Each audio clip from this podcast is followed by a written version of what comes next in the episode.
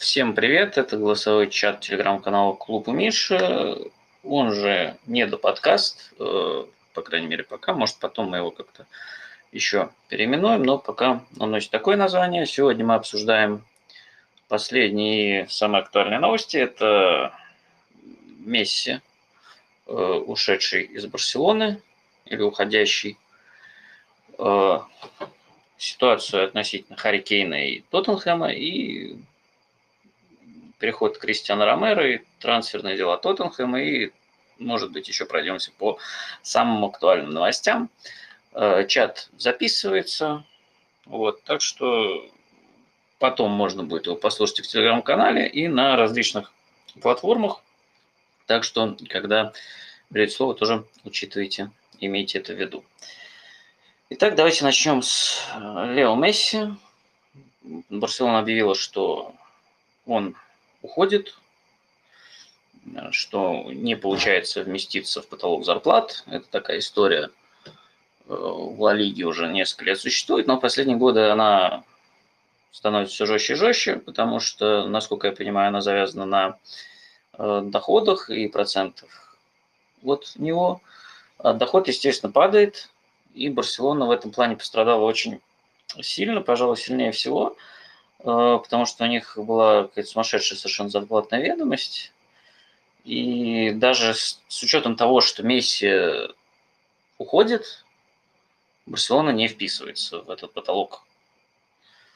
Э, и не очень понятно, что они собираются делать и как выживать. Э, и тут немного двоякая ситуация, потому что идея потолка зарплат сама по себе, наверное, правильная для финансово благополучия клубов, но с другой стороны, она делает клубы Ла Лиги менее конкурентоспособными относительно других клубов, потому что, например, ПСЖ может тратить зарплаты намного больше, они вот сейчас, похоже, как раз именно Париж будет подписывать э, Месси, и таким образом у нас э, в Париже будет вырисовываться трио на следующий сезон Неймар, Месси, Мбаппе.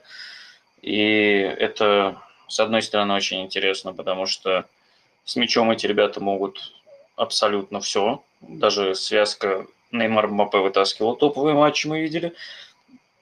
С Месси это будет вообще ну, космос. Но без мяча у Парижа будет еще больше проблем. Э, как с этим будет работать Почетина, мне вообще непонятно, потому что он адепт активного прессинга. Э, с другой стороны, еще когда, по-моему, лет пять назад обсуждалось э, гипотетическое возвращение Бейла в Тоттенхэм, если мне изменяет память, Почтин говорил что-то из серии, что ну, от э, таких игроков не отказываются, потому что это ну, топ-игроки, они делают разницу. И это всегда плюс, когда такие игроки команде есть. Тут у него таких игроков будет сразу трое. Но как это все будет э, работать, для меня загадка. Э, есть, конечно, еще вариант, что э, Тебас, президент Ла Лиги, сделает для Барселоны какое-то исключение, и Месси впишут, но, опять же, у Барселоны сейчас, похоже, очень много проблем, которые остались от прошлого руководства в первую очередь. И, ну, то есть тут даже, наверное, не одно исключение надо будет делать. Очень тяжело Барселоне будет вписаться в этот установленный лимит. Э, ну, наверное, по Месси основные, наверное, моменты, которые хотел сказать, я сказал. Поэтому, если у кого есть что добавить, спросить, то welcome. Так, ну.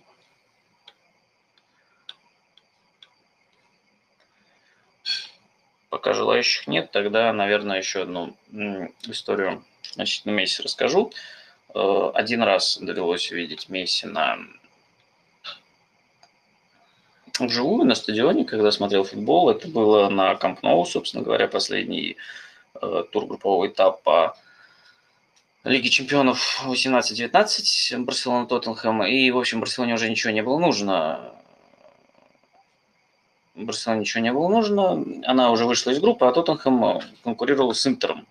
Интер играл дома с ПСВ, Тоттенхэм играл с Барселоной, и Тоттенхэму нужно было сыграть не хуже, чем Интер, потому что 15 очков лучше были показатели. Камп в общем-то, известен тем, что, ну, как Сантьяго Бернабеу, это большие стадионы, а Реал Барселон достаточно массовые клубы, и на стадионы ходит ну, достаточно много туристов, и публика была, ну, достаточно тихо, спокойно, я бы даже сказал. Они освистали гимн Лиги Чемпионов, несколько раз включались по ходу матча, но в основном было тихо, и там англичане развелись вообще вовсю.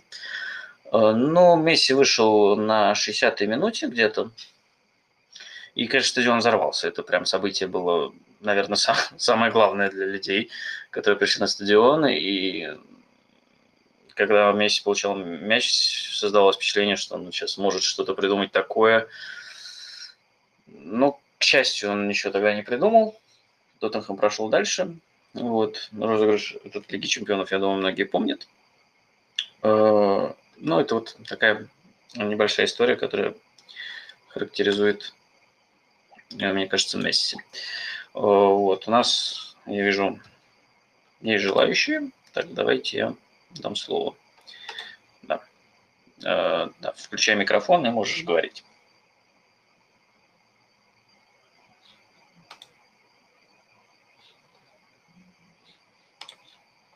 Так.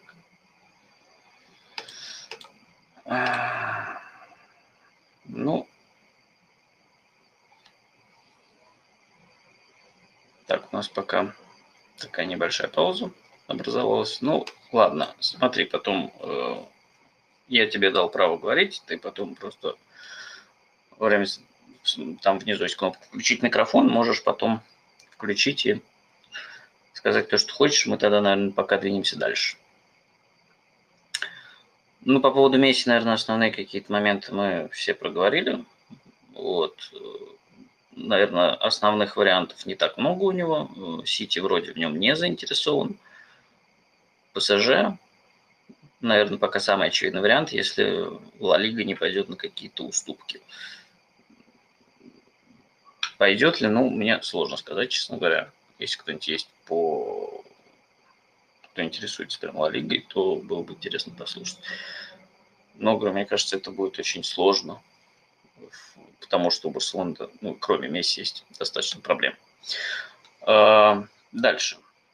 О, Дима, привет. Да, рад тебя видеть. А, говори. Включи там микрофон только. Там в меню есть, ну, голосовой. Все, слышно меня теперь? Да, слышно, отлично. Да, привет, Миш. Э, смотри, Вопрос от персонального фаната Почетина, человеку, который наблюдал его очень долго. Как думаешь, а, вот ты говоришь, что Почетина адепт э, прессинга и все такое, а сможет ли Месси что-то дать молодому тренеру в плане развития, и, может быть, Месси выведет э, своего соотечественника на новый уровень в тренерском цеху? Как ты так на смотришь? А в каком плане выведет на новый уровень? Например, э, научит Почтина играть в более, скажем так, атакующий, агрессивный футбол, отвязанный от этого прессинга, э, завяжет больше на какие-то смелые индивидуальные действия. Я думаю, что э, Почтина и так к этому приходит вынужденно в какой-то степени, потому что даже в Тоттенхэме, это уже не раз обсуждал, тоже и в текстах писал, и в канале, и, по-моему, здесь тоже как-то проговаривал. Э, Тоттенхэм начал отходить тоже от прессинга такого активного еще с сезона, может быть, даже 17-18 они постепенно начали отходить и откатываться все дальше и дальше. То есть к концу его работы в Тоттенхэме это была уже вообще не прессингующая, на самом деле, команда. И он сам несколько раз проговаривал эту проблему. Э, и он в этот момент на самом деле стал достаточно адаптивным. И в Париже он э, тоже старался адаптироваться, но получалось не всегда. Где-то это работало лучше, где-то работало хуже, потому что ну, по Лиге Чемпионов, мне кажется, было хорошо видно, потому что в первом матче, например, да, там в Мюнхене Бавария его давила и создала кучу моментов, но за счет индивидуального мастерства там Мбаппе и Неймара Париж выиграл. Когда у Парижа получалось мяч контролировать больше и э, не отдавать его, то это уже была намного более опасная команда, которая, ну вот как раз за счет даже индивидуальных действий могла ну, составить конкуренцию кому угодно. И в этом плане, конечно, Месси сделает еще сильнее. Кстати, я не думаю, что Почтина даже могли, мне кажется, не спрашивать про э, приглашение Месси. С другой стороны, я не уверен, что, ну, если бы его спросили, я не думаю, что, что он бы отказался от Месси. Если напрямую спросить у какого-нибудь тренера, у нас есть возможность пригласить Месси, ты за или против, я не думаю, что кто-то скажет против. Вот. Ну, в этом плане может быть, на самом деле, что вот эта атакующая троица, ну, тут надо смотреть, что перевесит. Есть свои плюсы очевидные, потому что, говорю, с мячом каждый из них – это феноменальные игроки. Но без мяча есть определенные проблемы, потому что, ну, без мяча у тебя, если будет минус три человека, ну, это будет очень тяжело.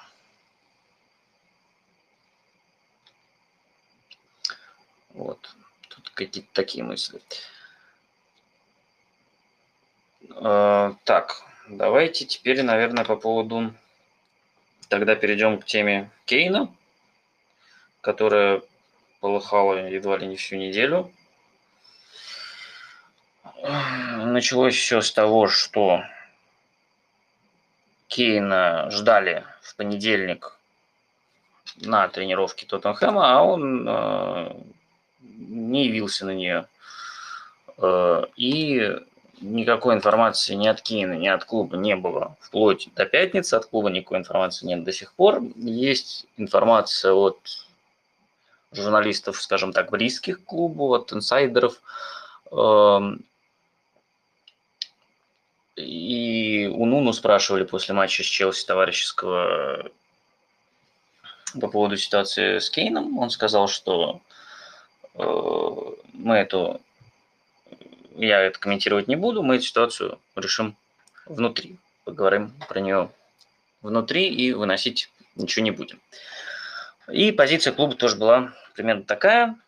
Э, то есть Кейна ждали, он не приехал. Э, пошли слухи, что э, он таким образом пытается форсировать свой приход в Манчестер Сити и готов даже следом подать трансферный запрос. Этого не случилось, по крайней мере, пока. Э, потом, значит, в четверг проскочили новости, во-первых, что Месси ушел из Барселоны. Ну, эта новость пока, по крайней мере, мы видим, никак не связана ни с Ман-Сити, ни с Кейном.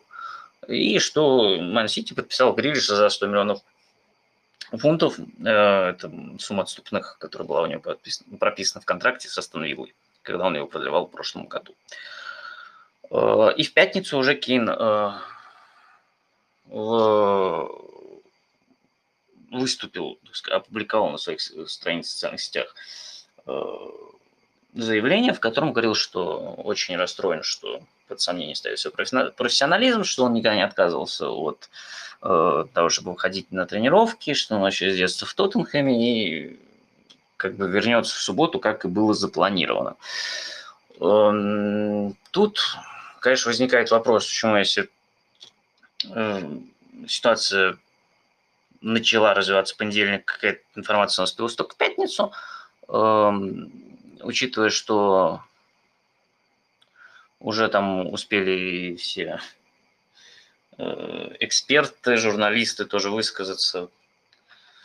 Э, я не думаю, что скажем так, если бы действительно ничего не было бы и Кейн должен был появиться в субботу, мы об этом узнали еще в понедельник, было бы какое-нибудь небольшое заявление со стороны клуба, но этого не было, и Нуну сказал, что ситуацию будем обсуждать внутри.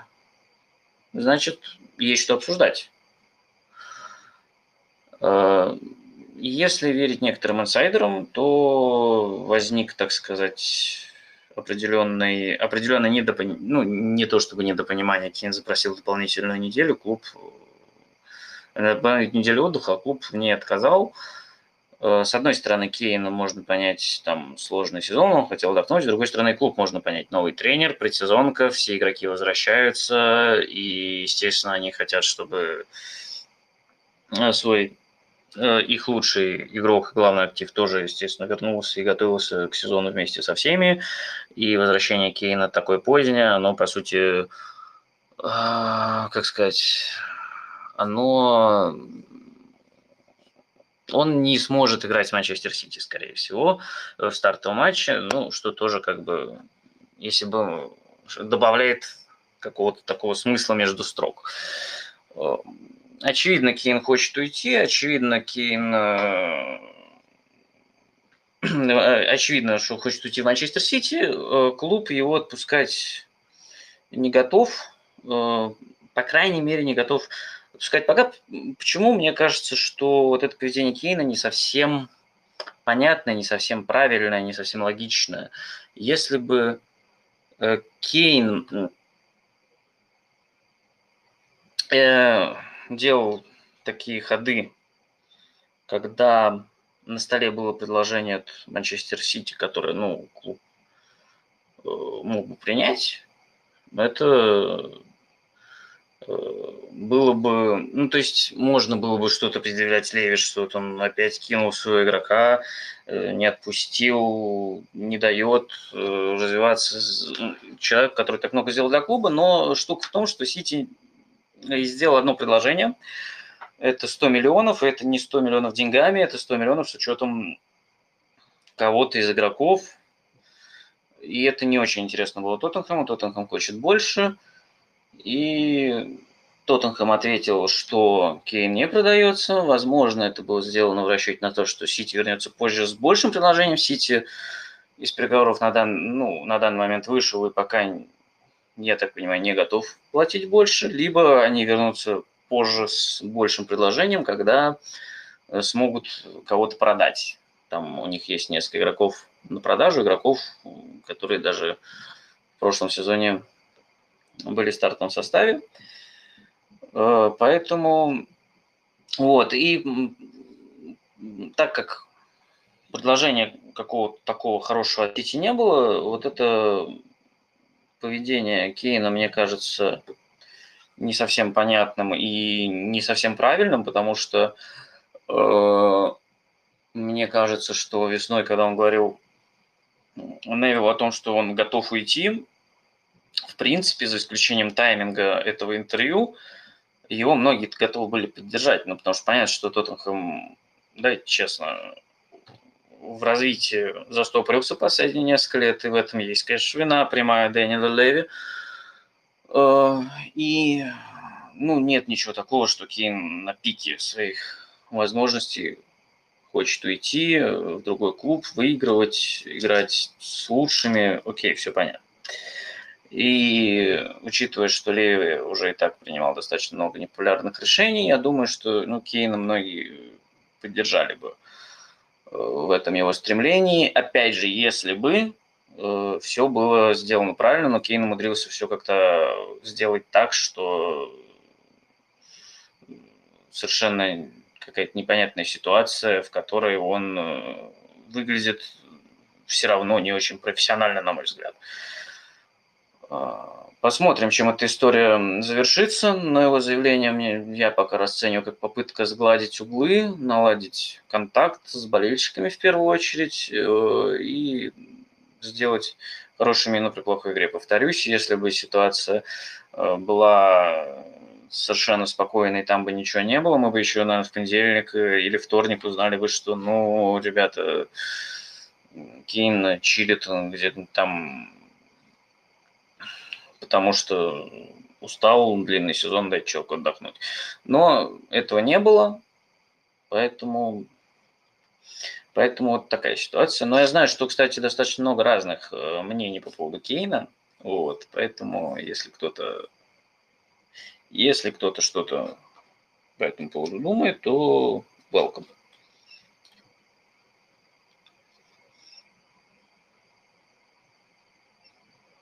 Сегодня на удивление. Тихо, спокойно. не хватает некоторых активных участников чата. Надо, наверное, будет в следующий раз, э, смотрю, в воскресенье было э, больше желающих, больше слушателей. Возможно, будут думать о том, что по воскресеньям надо проводить. Надо будет потом провести опрос. Вот я вижу. Да, есть желающие. Да, там надо включить микрофон, смотрите. Да, здравствуйте, все, меня слышно? Да, слышно. У меня в связи с этой вообще ситуацией, в сущности, это только один вопрос. Что вообще дальше? Потому что на самом деле после всего этого демарша, всей этой, ну, скажем так, неудобной ситуации, э, репутация Кейна в глазах болельщиков пошатнулась как минимум точно. То есть вот все, что он нарабатывал, весь свой статус в течение этих вот, ну, как минимум там лет восьми, вся вот эта вот, вот его красивая история, которой все восхищались, и все говорили, вот, Кейн, вот он наш. То есть все, вот теперь этого нет. Как бы не до конца понятно, как ему дальше вообще после этого в клубе играть и делать вид, что всего этого нет, потому что, ну, такие вещи, они не забываются никогда, и честно, мне очень трудно понять, что вообще, как, собственно говоря, вот вы видите, предполагаете, эта ситуация может развиваться в дальнейшем. У меня мне, мне кажется, тут вообще два варианта развития событий. Первый вариант э, Сити возвращается с более крупным предложением, которое устраивает всех. Кейн уходит, э, Тоттенхэм э, покупает еще несколько человек. Э, в идеале, кстати, это может быть как в случае с Астон Виллой и Грилишем, то есть сначала Тоттенхэм произведет достаточно массовую закупку. Ну, то, что сейчас пока происходит, это не массовая закупка. Э, то есть еще придет несколько человек, то два нападающих, мне кажется, должны туда будут прийти, э, и потом Кейн идет. Ну, собственно, с Бейлом, например, был так же э, когда сначала купили всех, а потом продали Бейлу.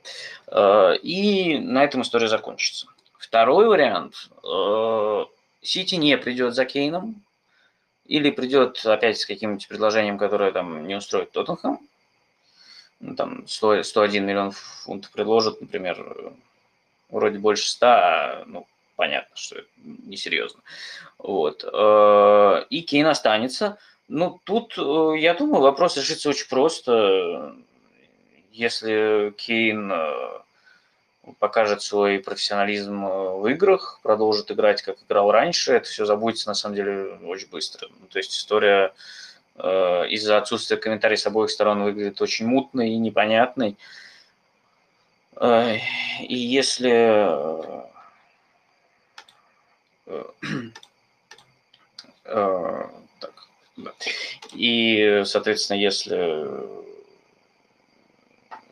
просто Кейн продолжит играть, как играл, приносить пользу, которую он приносил, э, то я думаю, что все будет абсолютно нормально и может уйдет следующим летом. Собственно, у нас есть пример Луки Модрича, которого ровно 10 лет назад, кстати говоря, не отпустили в Челси за, ну, мне кажется, приличные по тем временам деньги. В районе 30 миллионов фунтов, по-моему, предлагал Челси.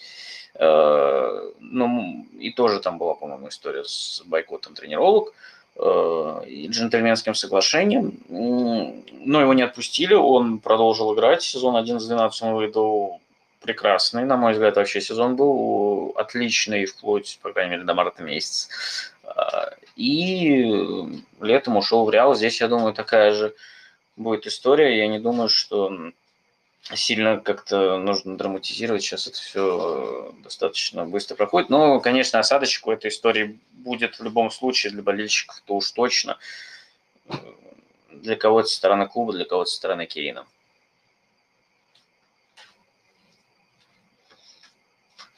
Вот. Так.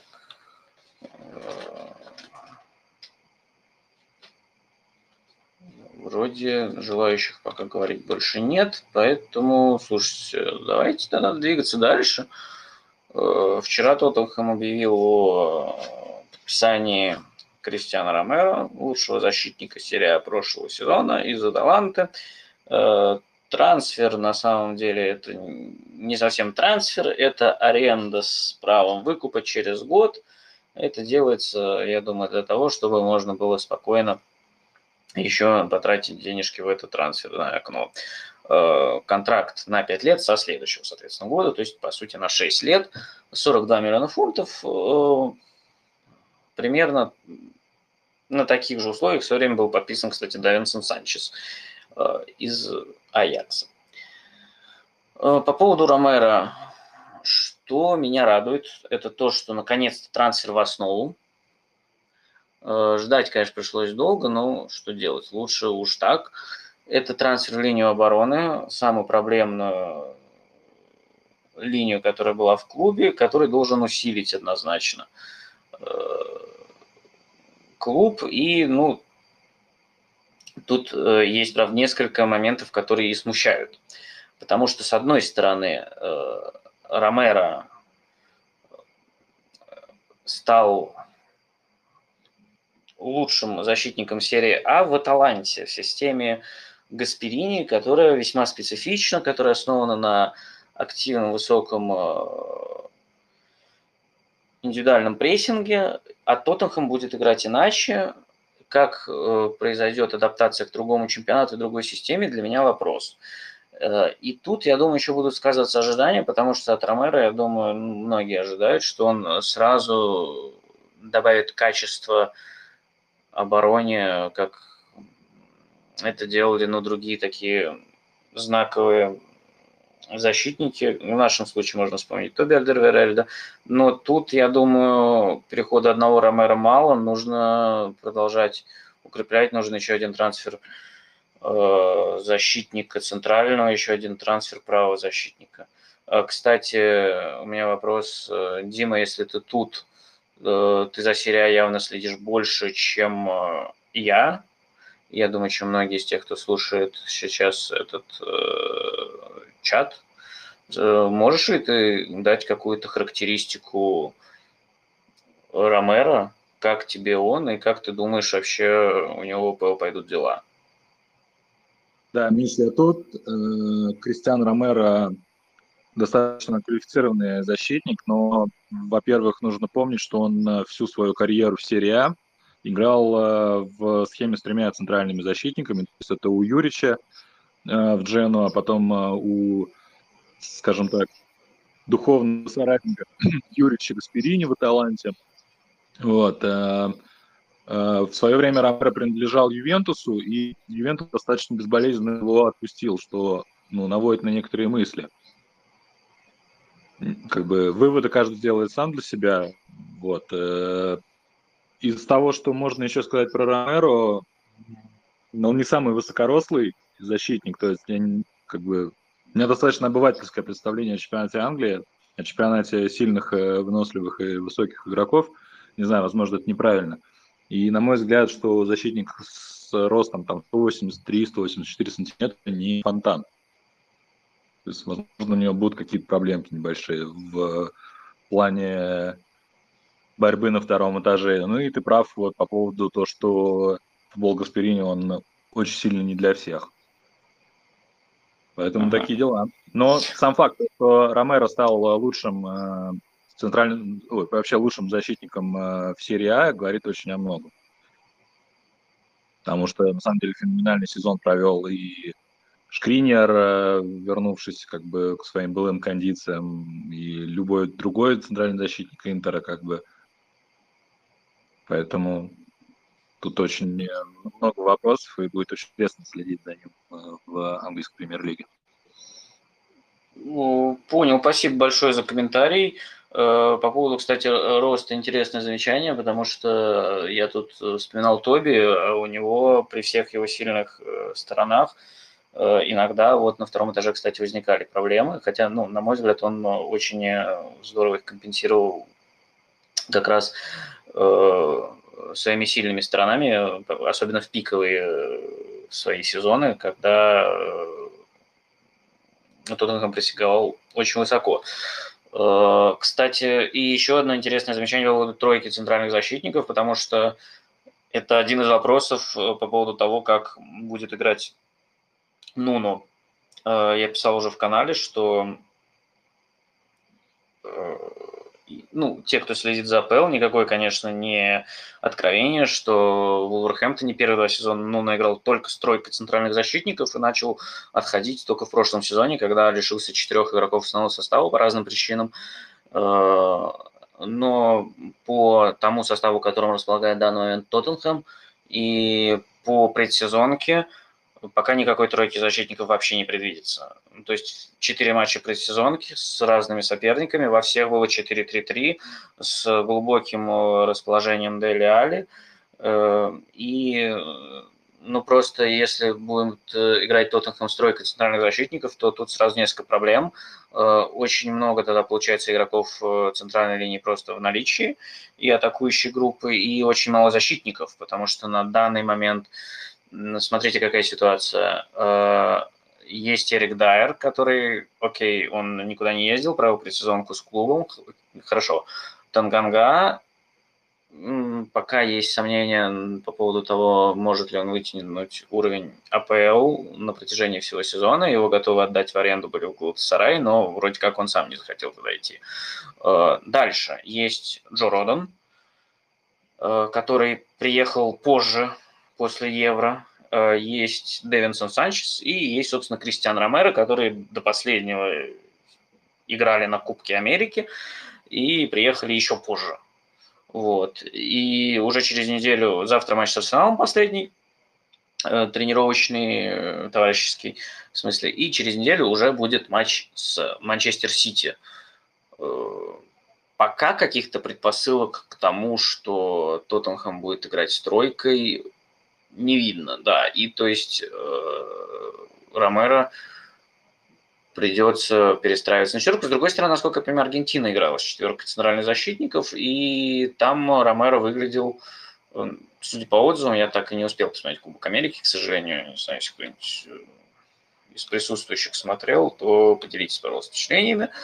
Э, там Ромеро выглядел вроде вполне тоже неплохо. Но Конечно, я думаю, про адаптацию к чемпионату Англии часто говорят, ну, не только чемпионат Англии, на самом деле, при смене чемпионата, ну, каждого чемпионата есть своя специфика, которой необходимо адаптироваться, и культурные особенности. Но я думаю, что Ромеро будет чуть проще, потому что э, есть Галини, э, с которым они играли в Аталанте, и есть э, Джованни Лосельсо, партнер по сборной Аргентины. Так что я думаю, что адаптация Ромеро должна пройти достаточно, ну, я надеюсь, что она пройдет достаточно безболезненно. Э, вот. Э, по поводу Ромеро, наверное,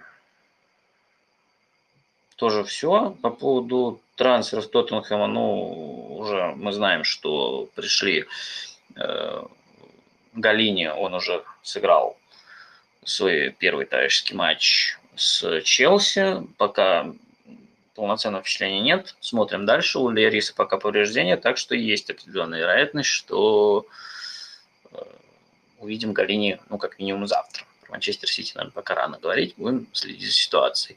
Э, и есть Брайан Хилл, но он только сегодня закончил выступление на Олимпиаде. Я думаю, что если мы его увидим в ближайшее время, то где-то ну, в Лиге конференции и в Кубке Лиги, вряд ли в матче ХПЛ, пока э, то, что наигрывает э, ну, оно э, он наигрывает, я думаю, игра... вот сейчас на тренировках и вторых матчах, я думаю, наигрывает игроков, которые начнут сезон. Наверное, про это тоже стоит немного рассказать. Э, про линию обороны уже рассказал. Значит, дальше 4-3-3. Э, значит, тройка центральных полузащитников – это, я думаю, очевидно, это будет Хойберг, хотя пока он э, вернулся после Евро и после свадьбы, и пока не успел набрать кондиции, это очевидно. Это Дели он тоже всю сезон провел с клубом, и судя по тому, что Лос-Эльсо тоже вернулся с Кубка Америки э, позже. Андомбели опять непонятно сейчас, что с ним, в какой он форме. Он даже ни на одном товарищеском матче не был э, в заявке. Э, судя по всему, третьим будет Оливер Скип. в качестве подмены будет Винкс. Муса Сисако ищут варианты, чтобы продать. В атаке на данный момент тоже вариант не так, чтобы очень много. Это легкое, быстро атакующее трио Сон, Бергвейн и Лукс Моура. Лукс Моура на предсезонке выглядел внушительно вполне э, за счет индивидуальных навыков, э, за счет того, что он э, может протащить мяч, отдать последний пас, но вот мы посмотрели матч Челси, когда был немного другой уровень сопротивления и оставили без пространства, начались проблемы, потому что Нголо Канте начал Лукаса съедать, и с этого, например, начался первый гол. э, ворота Тоттенхэма. Вот. Но думаю, что сезон начнет э, так, а дальше будем смотреть. Э, я думаю, еще очень много будет зависеть от итогов трансферного окна, потому что очевидно, что несколько игроков на выход и несколько игроков готовы будут еще на вход пытаться купить. То есть помимо Сисако, я так понимаю, хотят все-таки продать э, Санчеса и Ария. На вход готовится Тамиясу. Это уже, я не знаю, чуть ли не с июня к почти завершенной сделки. Он ждут после Олимпиады. Ну, посмотрим. Посмотрим. Вот. Э, э, пока, наверное, такие новости про трансферы. Каких-то новых слухов пока нет. Все было в последние дни занято вот, вот этим подписанием Кристиана Ромеро. Сейчас все выдохнут. Я думаю, что э, новости дальше должны пойти быстрее, тем более, что уже, ну, мало того, что через неделю начинается чемпионат, 31-го закрывается окно в Англии, благо, хоть они решили обратно синхронизироваться со всей Европой. Уж поняли, что это работает против них самих же. Э, ну и давайте, что ли, тогда, раз у нас время осталось, пробежимся по последним новостям. Э, тем более у нас есть тут Дим болельщик Интер, у меня будет пару вопросов как раз, но начну, наверное, с трансфера Джека Грилиша в Манчестер Сити за 100 миллионов фунтов, э, потому что с игровой точки зрения, на мой взгляд, совершенно шикарный трансфер для Ман-Сити.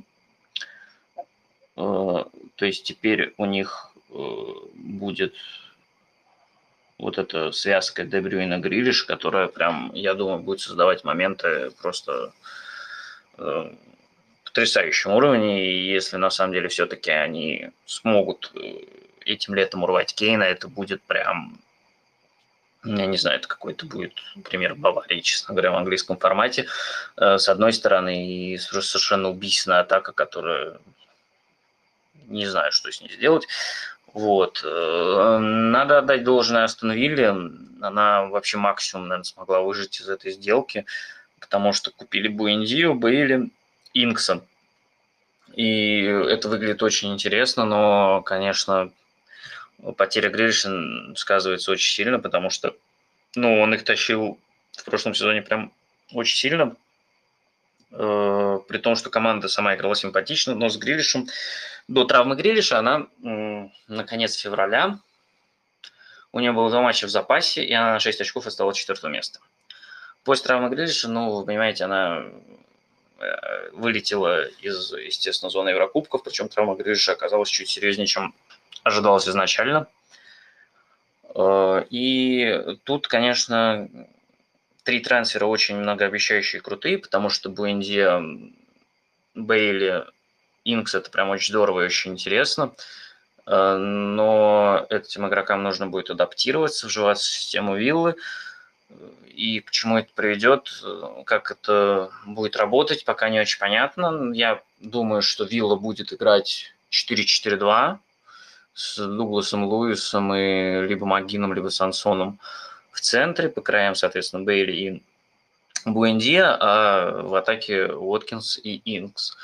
Э, Инкс, я знаю, многие меня в чате хотели бы видеть в составе Тоттенхэма, но давай честно, там какие-то сумасшедшие совершенно за него деньги заплатили, в районе 30, 30 30 миллионов фунтов, по-моему, и ну, это очень много. Это очень много, учитывая, что у него остался год по контракту, учитывая его возраст, учитывая и личка, по-моему, там очень большая. Вилла заплатила, никаких вопросов, молодцы. Будет очень интересно наблюдать за Виллой. Я э, очень надеюсь, что она будет ну, где-то бороться за Еврокубки, но опять же у них ушел ключевой игрок, пришло три игрока потенциально сильных новых, но им потребуется обязательно время. Я не думаю, что они прям сходу смогут так зажечь. И с Грилишем, конечно, они вообще были бы претендентами на Еврокубки прям очевидными. Без Грилиша их намного более размыты перспективы, но все равно очень интересно. А, дальше, собственно, перехожу к другим интересным новостям и темам, и как раз э, затрону тут Интер, Дима о чем э, обещал. Э, у меня есть вопрос, ну, наверное, сначала расскажу, собственно, предысторию. Не так давно Интер, собственно, летом появилось, появились, по новости, что Интеру нужны будут деньги, нужно продавать. Собственно, под это дело ушел Антонио Конте. Потом продали все-таки Хакими в ПСЖ, и как-то вроде были новости, что у Интера все нормально, больше продавать не нужно. Лукаку говорил, что он остается, и все нормально. И вот сейчас появились слухи, что Лукаку возвращается в Челси тоже за э, весьма приличные деньги, там, по-моему, больше 100 миллионов фунтов. Э, и э, намечается карусель такая. То есть э, Лукаку вроде как в Челси, Интер нацелился на, Сапа, на Сапату, по-моему, и Аталанта берет в свою очередь Абрахама. В связи с этим, собственно, вопрос у меня, Дим, к тебе. Что там у Интера, почему все-таки Лукаку уходит, и, ну, вообще какая ситуация в клубе, ну, и нужно ли еще продавать, или, ну, что вообще происходит? Да, честно говоря, непонятно, потому что все итальянские источники, если их мониторить, они пытаются друг от друга скажем так, перемудрить и иногда дают совершенно диаметрально противоположную информацию, выглядит как какая-то гонка инсайдеров. То есть, ну, изначально ты правильно все сказал, что когда начался, началось лето, было известно, что будет э, один жертвенный агнец из списка дорогих игроков. Соответственно, первым э, посуетились парижане, отдали за Хакими там, 70 миллионов евро – и я отчетливо помню, что тогда Марота, директор Интера, выступал с заявлениями о том, что больше продаж не будет, что, в общем-то, больше там продавать нет необходимости. А, вот. Э, но сейчас просто, может быть, такая ситуация возникла, что появились деньги, от которых глупо отказываться, и, может быть, эта продажа Лукаку, она даст э, свободно вздохнуть не только в это трансферное окно, но еще и там через год, через два в случае каких-то новых проблем, которые могут возникнуть. Потому что, и опять же, ну, как я тебе уже, по-моему, говорил как-то при личной, личной встрече, что это Китай, и там, что на самом деле творится в голове, в кошельках наших китайских владельцев, одному богу известно. Да, спасибо, я помню, да. Это, по-моему, было, когда я брал какой-то комментарий для канала Telegram, Поэтому это можно... Про Эриксона мы говорили, по-моему, тогда. Про кого? Про Эриксона. У нас не так да, много да, да, да, да, да, да, точно, точно, да. Да, да, да, как раз когда говорили про то, что он может уйти зимой, это было точно, точно. Э, слушай, ну раз уж мы тогда зашли на тему Интера, давай я тебя еще спрошу по поводу Симона Инзаги. Потому что как ты вообще смотришь на эту тренерскую перестановку? Чего ждешь от Инзаги, от нового сезона Интера? Ну, трансферная перестановка, на самом деле, вот э, в рамках, э, скажем так, смены одного тренера на другой прошла, по-моему, максимально безболезненно. Это, по-моему, идеальный случай, когда можно было сменить тренера. То есть, по-моему, выиграли все от этой сделки, кроме Конта, конечно. Вот, что жду? Ну, я по-прежнему считаю, что у Интера самый сильный состав в Италии. ну, наверное, наравне с Ювентусом, и даже с таким составом можно спокойно бороться за медали любого качества. Вот если еще, опять же, постараться продать, сбагрить на ликвид, то я думаю, что состав будет выглядеть совсем симпатично. Как бы, естественно, иллюзий насчет Европы, как их не было, так и нет. Там, дай бог, из группы выйдем, но тоже в это слабо верится. А вся серия А в таком упадке, что спокойно нужно бороться за второй скудетто подряд. И я думаю, что все возможно. Как интересно. Слушай, ну понятно, то есть ожидания самые высокие все еще. Это хорошо, и ну же интересно. Это ожидание, Миш, ну изначально было понятно, что вот ну, тот сезон Интер прошел настолько в расслабленном режиме, настолько был на голову сильнее всех и по составу, и по, длин, по длине скамейки, и по именам, что и, ну, по, по факту от того сезона сейчас э, ушел Хакими, да, но Хакими это изначально был, знаешь, супер дорогая игрушка. Я не знаю, это как в какой-нибудь э, гонке на велосипедах, я не знаю, сейчас все названия выпали из головы, ты приедешь на болиде Формуле-1. Э, то есть э, плюс, ну, продажа Лукаку, да, опять же, если она будет заменена там тем же Сапат и Влаховичем или там, другими игроками, по-прежнему нападение Интера по именам э, на бумаге выглядит гораздо сильнее, чем любое нападение серия.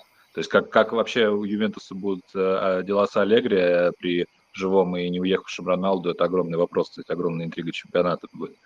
Поэтому, ну, я не знаю, я не вижу повода для какой-то паники, для расстройства.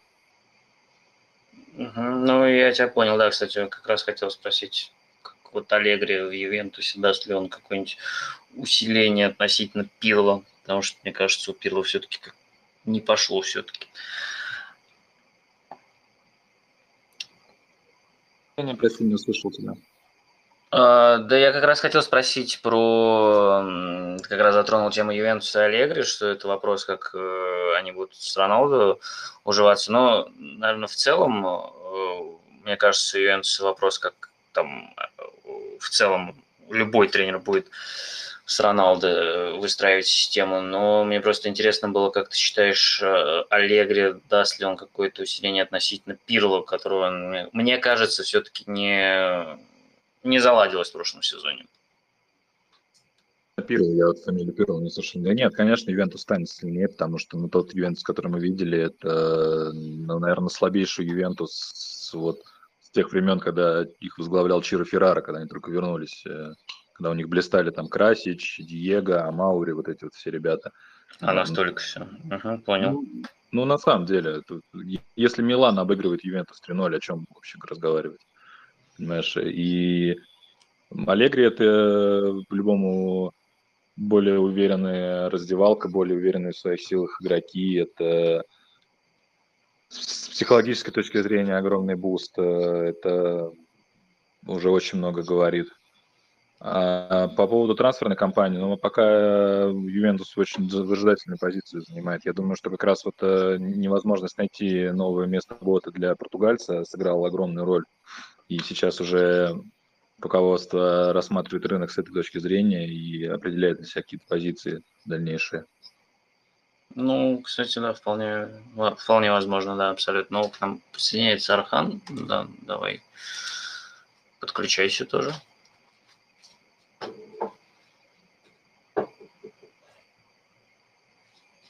Так, э, Здорово, ребят, я в баре, но я вас слышу. Привет, да, ну, честно говоря, тоже очень хорошо слышно, что у тебя происходит, это прям по ушам бьет прилично. Да, чешский бар, да, короче, я желаю, чтобы Кейн остался в Тоттенхэме, но я слушаю вас. Оу, ладно, спасибо. Спасибо, посмотрим. Осталось не так долго, буквально три недели, и мы узнаем, чем отсак закончится. Так, ну, наверное, О, Кирилл еще присоединяется. Давай. Так, давай, да.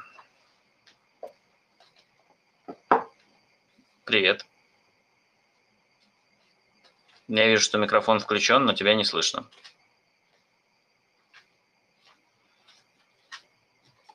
А меня а, слышно? Теперь слышно, да.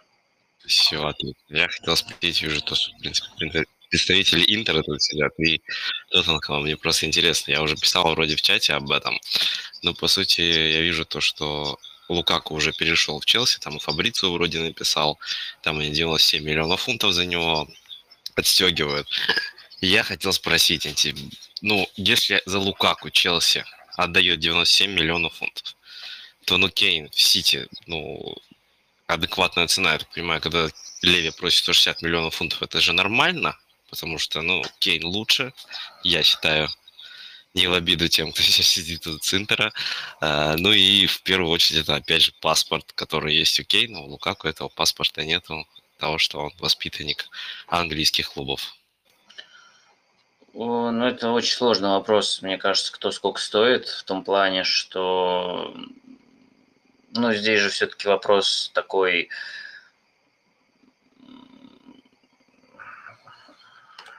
как сказать,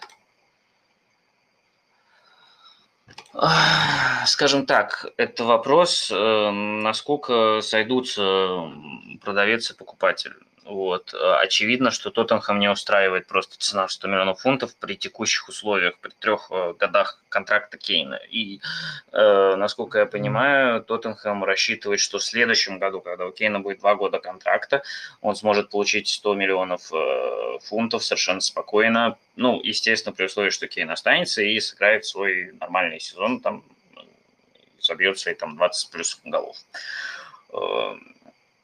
Э, Не знаю, Лукаку очень хорош. Очень хорош то, что я видел в Интере, то, что я видел в Бельгии. Ну, я считаю, что очень хороший нападающий. И, э, ну, конечно, усилит тоже Челси. И Челси, наверное, я считаю в этом сезоне, кстати, раз уж через неделю э, старт чемпионата Англии, наверное, можно какими-то своими мыслями небольшими поделиться по поводу расклада. Я считаю, что Челси это основной конкурент Манчестер Сити в следующем сезоне э, на данный момент. Э, И э, насколько я понимаю, Леви, он пока не просил 160 миллионов за Кейна. Это вот это была заметка в The Sun, которые, как мы знаем, мо- могут придумать новости на коленке, но есть гипотеза, что мы знаем, это было не придумано, а там слито из лагеря Кейна, и, ну, что, и, насколько я понял, и вот эти 160 миллионов, эта цифра, она вообще, и вот эта заметка, она шокировала всех, представителей Сити, представителей Тоттенхэма, они вообще не понимают, откуда это все взялось, и, и, ну, пока нет никаких предпосылок, что, ну, грубо говоря, будет э, что-то с этими э, деньгами, грубо говоря.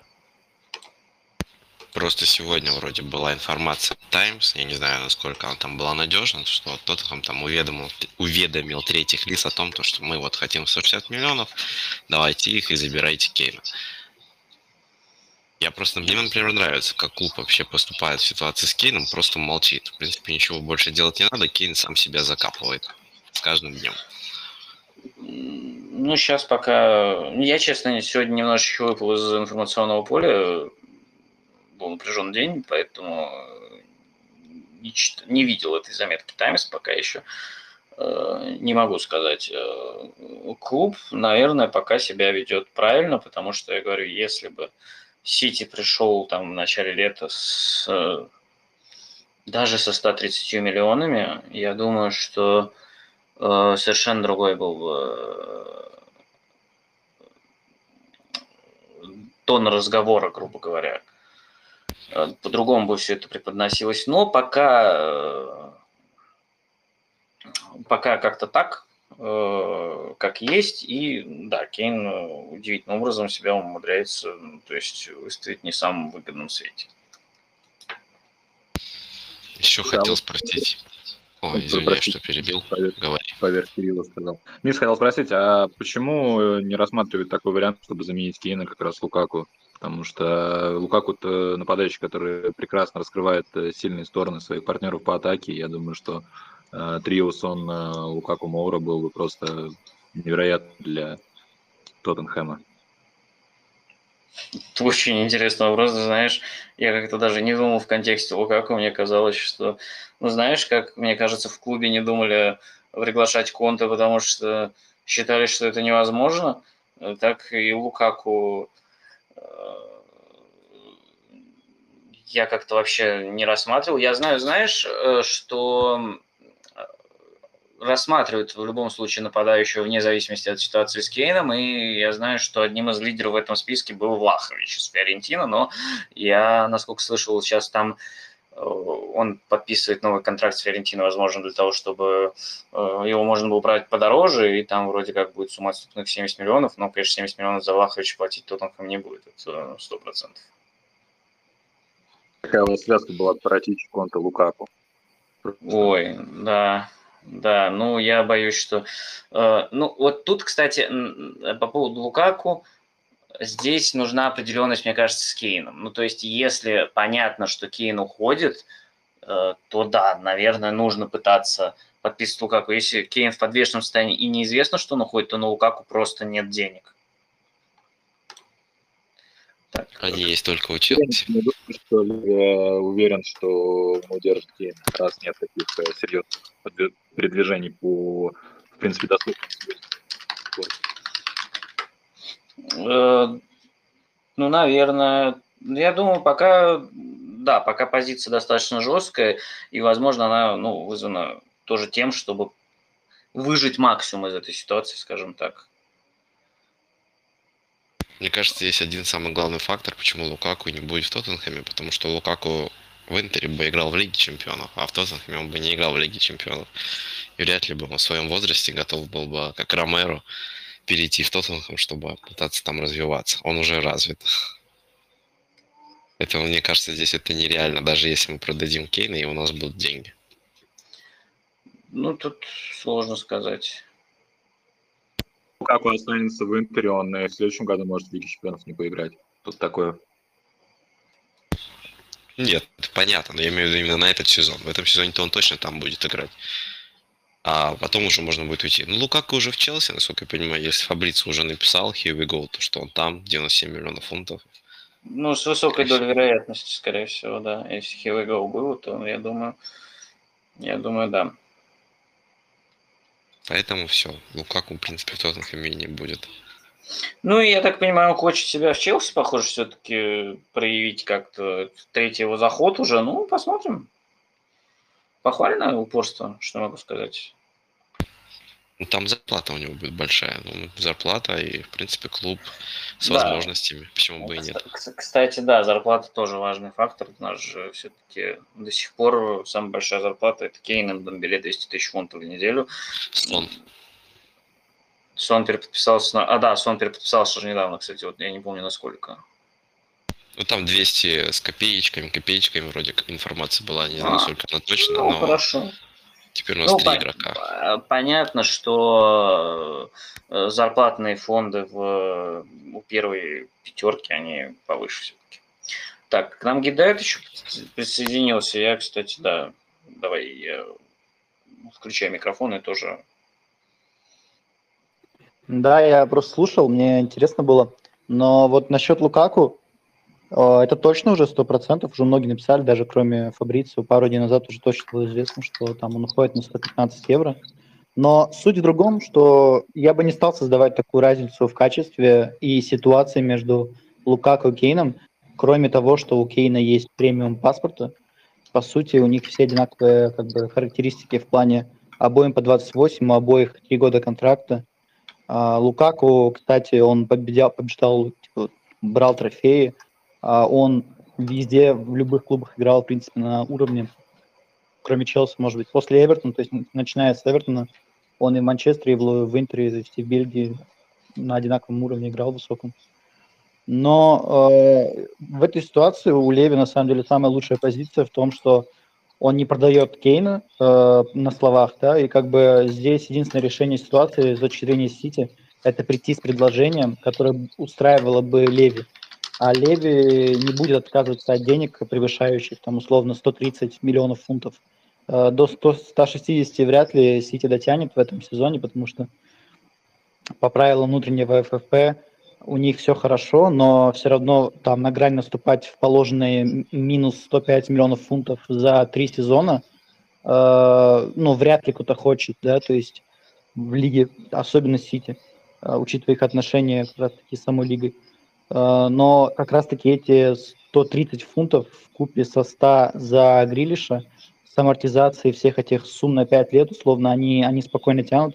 И учитывая все их продажи в этом сезоне, там и потенциальные продажи, и выручку с Санчо условно, там примерно получается ну, 100 миллионов фунтов или евро, тоже точно не помню. То есть они могут себе позволить эти деньги, и еще усилиться может быть. А еще учитывая то, что они продают Бернардо Силву, то есть деньги есть, и все заинтересованные стороны в этой ситуации, в ситуации Кейна, они все это понимают, и Леви, и Кейн, то есть они знают, что деньги могут быть выложены. Если э, Сити проявит больше интереса и больше настойчивости. Абсолютно, а насчет да. замены, да. Да, да, а да. насчет говори, замены э, Кейна, да, извини, пожалуйста. Э, там такая ситуация, что я, я лично не вижу со стороны вот, болельщика Эвертона, что э, Тоттенхэм заинтересован в том, чтобы тратить все деньги на замену Кейна э, или вообще тратить все деньги в целом, неважно на какие трансферы этим летом. То есть, э, возможно, кого-то купят, но это будет как бы от 30 до 40 фунтов, если не меньше. То есть они вложатся в потенциал, перспективу, но вряд ли в одного игрока там за большие деньги. Может быть, несколько игроков, но там максимум половина денег, которые они получат за Кейна. Потому что ситуация в клубе, насколько я знаю, финансово не страшная, но и как бы желает, э, как сказать, желает лучшего, как бы учитывая то, что они не нашли еще спонсора для стадионов в плане, в плане нейминга. Поэтому как бы деньги не помешали бы. Э, не потраченный, конечно, трансфер, да, то есть, мне кажется, все-таки половину денег стоило бы сохранить. Ну, тут, э, наверное, я бы на несколько этапов разбил твой ответ тоже по поводу Лукаку и Кейна в плане возраста контракта. Они, конечно, э, похожи в плане, мне кажется, именно э, качеств нападающих. Э, Кейн, мне кажется, посильнее и по разнообразнее и как завершитель, и как э, ассистент. Вот. Э, Но, опять же, да, тут вопрос э, цены, и я с тобой согласен, что э, вот эта вот игра, то, что Кен не продается, она, ну, Левин будет пытаться выжить максимум из этой ситуации, как он пытается выжить максимум из любой ситуации для клуба. Мы знаем очень много примеров. Э, Там я о них писал тоже, что и Фергюсон после переговоров с Хариком и Бербатовым говорил, что там операция на бедре была менее болезненна, чем переговоры с Леви, и после Бербатова он очень долго не хотел вести переговоры с Тоттенхэмом вообще никаких.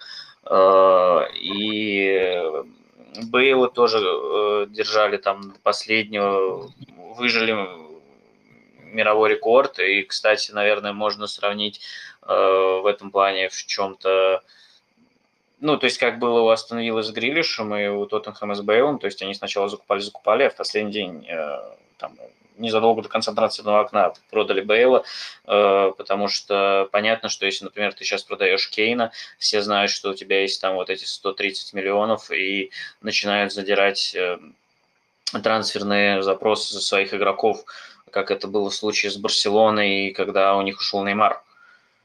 И пришлось там вываливать сумасшедшие деньги за Дембеле. Вот. При этом по поводу финансов э, ситуация на самом деле не критичная, потому что удалось э, э, реструктурировать, то есть долгосрочные сейчас все обязательства под небольшой процент. Я так понимаю, что будет постепенно возвращаться жизнь на стадионы и это тоже будет э, хорошим подспорьем. И была еще какая-то мысль. Э, Да, собственно, про стадион. Э, И, наверное, ну, наверное, как-то просто даже не знаю насчет замены Кейна в плане на одного игрока все деньги. Ну, тоже, наверное, тратить я тоже не думаю, что будут, но э, на данный момент, насколько я понимаю, ситуация такая, что форвард все равно будет искаться как замена Кейну, какой-то э, backup, что, конечно, очень тяжело по, само по себе. Э, если Кейн уйдет, будет э, искаться еще кто-то, по каким параметрам я мне очень интересно, вот, но пока очевидно, что вот эта игра с перетягиванием канатов идет, Леви пытается выжить максимум, Кейн хочет уйти, Сити не хочет переплачивать, всех в этой ситуации можно понять, э, кто выиграет, сказать сложно, но вот этим летом все карты на руках у Тоттенхэма. Вот. И, ну, вопрос, как он их разыграет, но Леви обычно их разыгрывает достаточно хорошо. Э, вот. Мне очень интересно, согласится ли он продавать условно за 130. Я думаю, что с каким-то таким предложением Сити ворвется где-нибудь в конце трансферного окна. Ну, посмотрим. А стоит ли продавать Кейна в конце трансферного окна? Кого мы сможем купить на замену? Тогда, даже если мы куда-то выйдем, нам будут также завышать цену, потому что будут понимать, а, есть деньги, б, конец трансферного окна. Так э, я про это и говорил, что ну вот надо делать, как мы делали в 2000... Когда там было, короче, продали. В 2014 году, да? И как его дело с Грилишем, потому, потому... ну да, да, да, все правильно. Съехали немного сезона и года. Э, спасибо. А, то есть, э, ну, обычно в клубе-то раньше понимание наступает, что э, продажа будет, и поэтому пытаются Э, быстрее провернуть трансфер на вход, а потом уже объявить на выход. Вот. Поэтому я думаю, только в такой, ну, в такой последовательности нужно работать. Вот. Так, я вижу еще одну поднятую руку. Да, тоже. Привет. Ну, не очень громко, но в целом слышно. А, хорошо. Я, я хотел спросить, а почему шпоры не попробуют забрать в обмене Жезуша? Вроде бы Пеп не очень ошибаюсь. Э, Габи Жезуса? Я правильно понял? Э, его, ну, я так понимаю, что Пеп его как раз ценит, потому что он игрок очень полезный в плане принципов игры Гвардиолы, э, позиционных атак, прессинга. Проблема в том, что он реализует очень плохо, и это, конечно, бросается в глаза, и болельщики на это реагируют. Возможно, даже сильнее, чем надо было бы. А, мне сложно сказать. Э, ну, мне кажется, что Жезус это не тот э, немножечко нападающий, который нужен э, Тоттенхэму просто. Потому что сейчас это, очевидно, не такая структурная команда, и им нужен как раз нападающий, хорошо играющий в штрафной и ну, реализация вообще очень сложный момент, на самом деле, который не всегда зависит от э, э, напрямую. Ну, просто вот мы знаем статистически, что Кейн 7 сезонов реализует больше ожидаемого, что у него фантастическая реализация. И что мы знаем, что у Жезуса не очень хорошая реализация. Э, можно ли ее как подтянуть, прокачать? Ну, мне на самом деле кажется, что да, но каких-то глобальных исследований по этому поводу я не припоминаю, вот, мне сложно сказать. Мне просто кажется, что Жезус немного не тот игрок, который нужен э, Тоттенхэму, и заинтересованность, например, э, Влаховича, это как каким-то, ну, тоже э, это подтверждает, что немножечко все-таки другой, другого формата нападающий просто. А Жезус, мне кажется, очень может быть полезен и в команде, ну, в команде структурной, которая может чуть пониже уровня, чем Манчестер Сити, э, где будут пониже ожидания. Может, у него и реализация там будет получше. Он, на самом деле, очень хороший нападающий. Ну, вот я как так вижу. Тут еще есть такая ситуация, что я не очень хорошо знаю... Нет болельщика Манчестер Сити у нас, к сожалению, нет. Я не очень хорошо знаю, кого Сити предлагал э, в обмен вот, но не все же согласятся тоже в Тоттенхэм пойти. Э, по нескольким причинам, потому что, э, во-первых, Сити это ну, понятно, чемпион, и он борется за все. А, во-вторых, потому что, ну, зарплата, опять же, в Сити, она, конечно, тоже получше, скорее всего, если мы говорим об игроках, которые Тоттенхэм могли бы быть интересны. Но Тоттенхэм такую зарплату давать, я думаю, мало кому будет.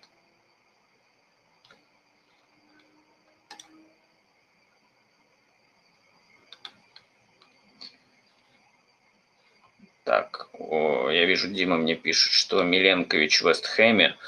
Э, а нет информации, за сколько, кстати, он пришел в Вестхэм? Я могу погуглить, так особо не следил, честно говоря. Не следил? Ну, хороший трансфер, Вестхэм молодцы. Я смотрю, у них как-то дела э, пошли в гору. У них при Пелегрине была какая-то непонятная трансферная политика вообще немножечко. А сейчас, ну, хороший трансфер, хороший трансфер, я считаю, это хорошее усиление. Плюс, я так понимаю, Миленкович стоил не очень дорого в силу того, что у него вот ну, контракт оставался. Вот, я сейчас попробую посмотреть, за сколько он пришел. Ну, у нас как-то вообще вижу, вот после всех пристановок летом как-то немножечко сместились э, все акценты и цель немножечко поменялись. Сюда я смотрю, что Скира писал про 18 миллионов евро. Ну, отличный трансфер, на мой взгляд.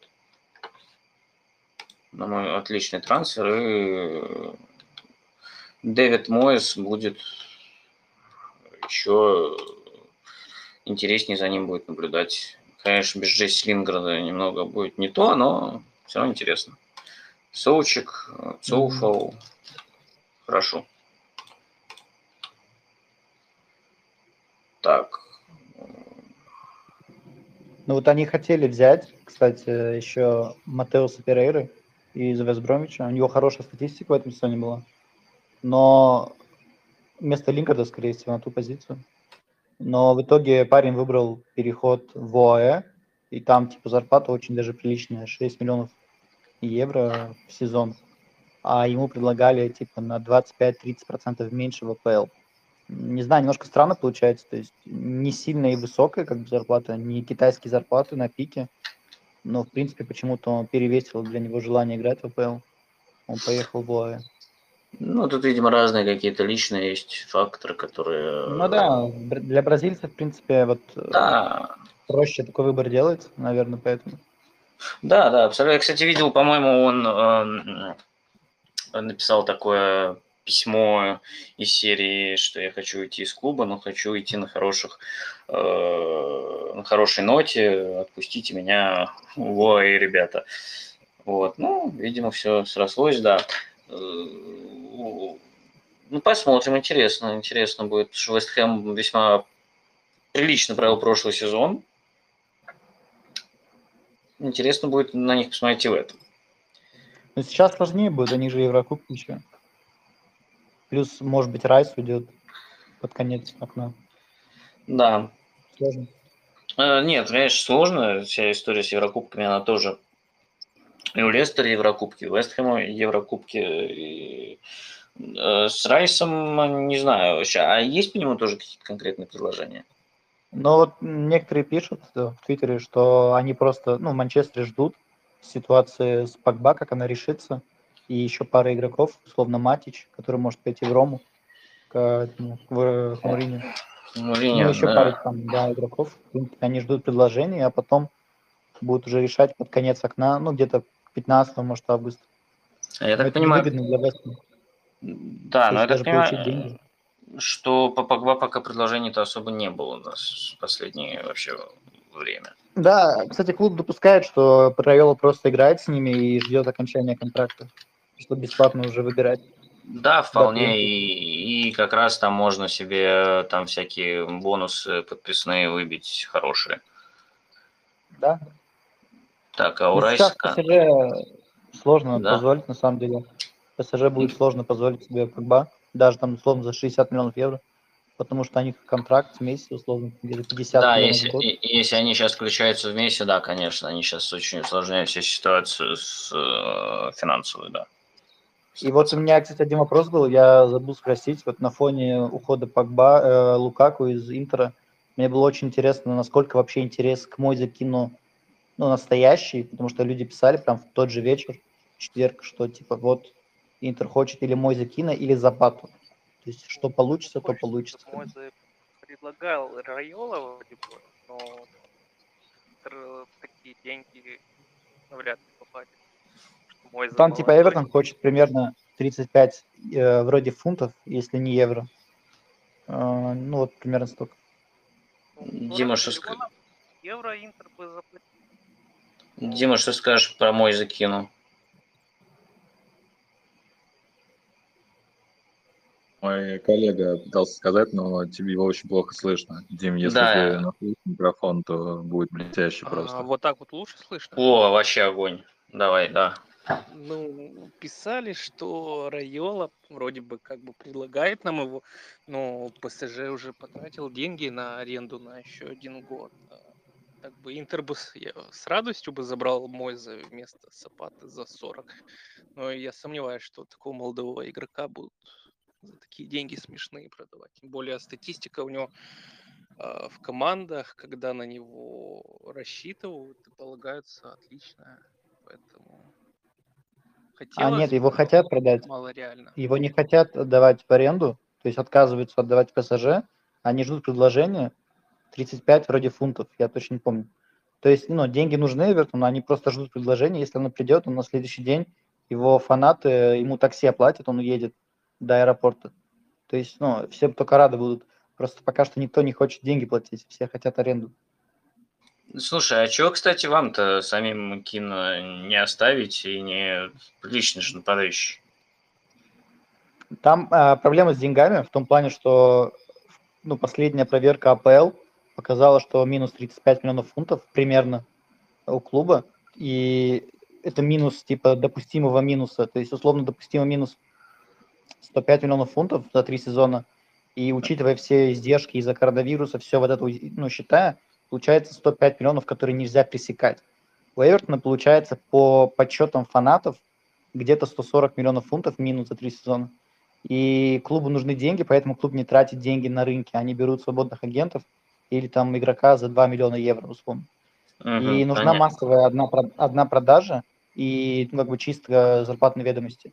И вот мой закин вписывается в эту продажу, то есть он может остаться, а может уйти, но если он уйдет, клуб только выиграет с этого. Или Хамес Родригес, у которого и высокая зарплата, и стоимость, в принципе, на уровне, да, то есть 15-20 евро. Ну вот поэтому они как бы главные такие активы на, на, на рынке сейчас. где-то. Кто Ну, Эвертона вообще владелец? Я так не могу понять. Э, Фархат Машери и Усманов как теневой владелец. И как они что вообще рассчитывают? Я слышал, вы там стадион достраиваете. У них большие Ну, они планы начали, или- да, как. Да, Или вы начали так и вот будете где-то концерт. болтаться где-то? Ну, скорее всего, будем так и болтаться, на самом деле, потому что как-то ну, планирование подхрамывает. То есть, ну, как бы уже сколько, пять тренеров за пять лет, и под каждого покупались игроки. И сейчас как бы там микс, микс игроков с каждого тренера. Как бы. Приходится работать с тем, что как бы есть, новому тренеру. Ну, такое, как бы, по- пока что хаос, на самом деле. Но надеяться, что когда стадион построят через три года, то уже будет какая-то более-менее хорошая картина. Но это как бы опять надежда. Ничего конкретного пока. А вас, а вас там какими штрафами не обложили из-за того, что вас там из ЮНЕСКО выбросили город?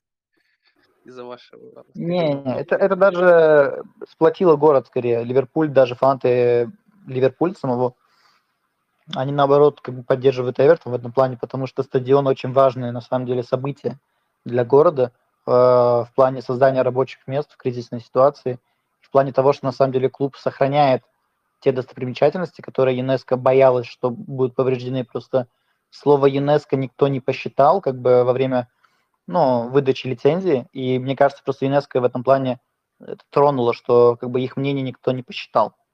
И поэтому они отняли статус как бы Ливерпуля как города в своем списке.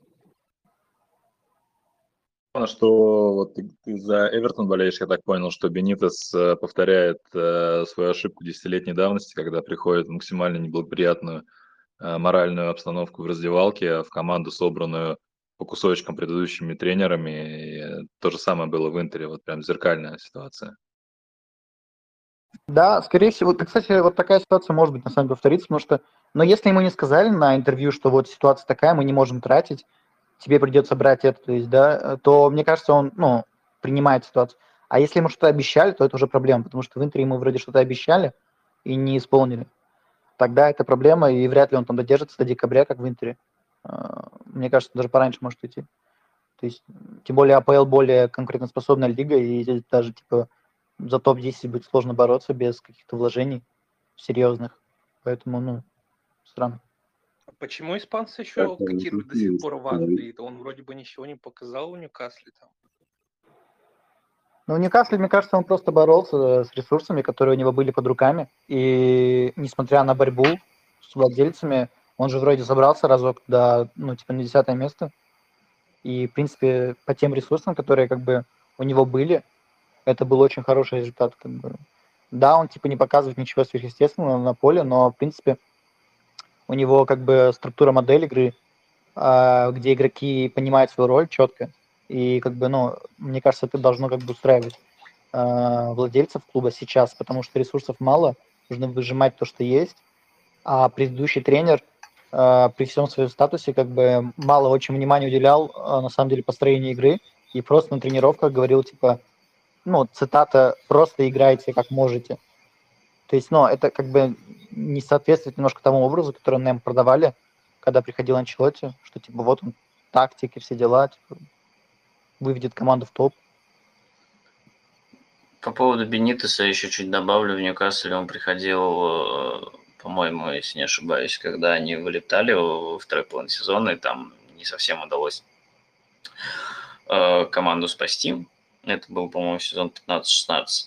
Э, но он настолько полюбился болельщикам, что они прямо упрашивали его э, остаться, и он остался, у него была очень хорошая связь с фанбазой, но, конечно, когда речь идет о Ньюкасле, там основные сразу вопросы и камни летят э, в огород Майка Эшли, который уже не может продать клуб очень долго, и наверное, самая реальная была возможность продать с, с, с аудитом э, в прошлом году, но из-за вот этого столкновения, насколько я понимаю, э, с, э, с Катаром э, Лига не верифицировала сделку, она там очень долго э, проверяла, очень много времени сделала на проверку, и в итоге просто они вышли из этой сделки, и он так и остался э, рулить. Но еще, на самом деле, ничего не завершено, потому что Аманда, которая вот представляет саудитов, она же недавно, ну, то есть там скандал был в том плане, что Лига отказывается регистрировать сделку, одобрять дать зеленый свет, и потому что в Саудовской Аравии незаконно продают э, да, да, да. права, э, да, на английскую премьер-лигу. Да, да, да. И, ну, типа, Аманда думает, что это ну, блокирует сделку правительства Великобритании, но ей прям объясняют, что как бы здесь вообще-то правительство не виновато, наоборот, она говорит, типа, разбирайтесь сами, э, АПЛ должна утвердить. В плане того, что чтобы утвердить, нужно, чтобы команды тоже согласились, остальные 20 команд. То есть в теории они на самом деле могут еще эту сделку как-то выровнять, если они найдут 12 клубов, которые, или 12, или 8, не помню, которые согласятся чтобы, ну, типа, поглощение осуществилось. Но Майку Эшли э, выгодно и продать, и не продать клуб, на самом деле, с двух сторон. Продать очевидно, почему, да, а с другой стороны не продать, он не расстроится, потому что он получил задаток, и он его оставит себе в любом случае. Пройдет сделка до конца или как бы сорвется она. То есть деньги он в любом случае свои получил, а там задаток не маленький, кстати. Я не помню, там до 100 миллионов вроде или до, до 50, что-то такое. Деньги приличные даже, ну, по меркам Эшли. Ну, очень Но проблема с Бенитосом, да, ну, да. там с Бенитосом такая ситуация, э, критика в том, ну, в Ньюкасле, это Саймон Джордан говорил на Talk Sport, что он требует от своих игроков э, лояльности и безукоризненного выполнения там всего, что он скажет, да, как бы, то есть ты должен следовать за ним, несмотря на то, что тебе нравится его решение или нет, ты должен доверять своему тренеру. И он считает себя их лидером, э, работодателем. Это нормально, это прикольно, так и должно быть, наверное. Но ты тренер, а твой работодатель, получается, твой э, ну, типа, владелец клуба, он тебя нанял, но ты не демонстрируешь такого же отношения э, к владельцу, когда тебе не нравится решение владельца, который не, говорит, типа, я не буду этого делать, типа, я не смогу купить игрока, который ты, которого ты хочешь. То есть ты не показываешь своего отношения к нему такого же, которого ты хочешь, чтобы игроки показывали тебе, а потом идешь и ноешь э, в медиа о том, что тебя не поддерживают. То есть, по сути, по, по его логике, игроки тоже должны идти в медиа и плакать ему о том, им о том, что, типа, вот не используют на неправильной роли. Но он это по-другому рассматривает. То есть, поэтому, ну, такое немножко странное ощущение длится.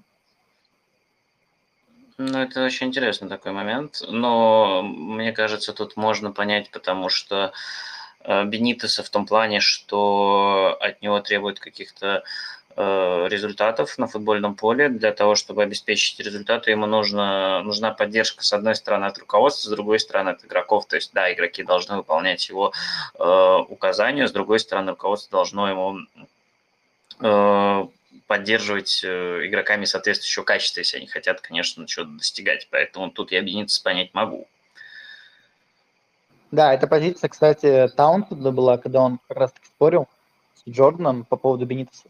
Принципе, она имеет право место на быть, но, ну, как бы в медиа идти и перед каждым матчем, почти через матч, э, ныть э, там Каргеру, условно, или Невилу о том, что вот, типа, меня недостаточно хорошо поддерживают, все дела. То есть ты можешь уйти в любом случае, причем я его понимаю, то есть его ситуацию я могу понять.